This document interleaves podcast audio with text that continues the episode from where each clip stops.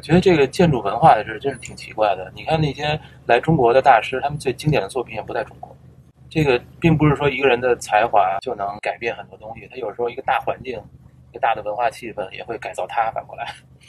会，所以你一个建筑，它在城市中，它就是一个具体的东西。比如说，一个建筑怎么服务于一个地区、一个城市，它需要一个更大的一个考虑。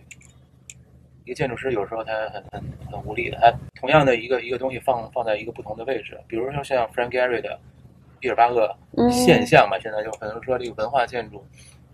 怎么能改变一个一个城市？像这样的建筑放在中国，有可能就变成一个迪士尼乐园了，不是不是同样的文化影响力了。可能中国，我觉得。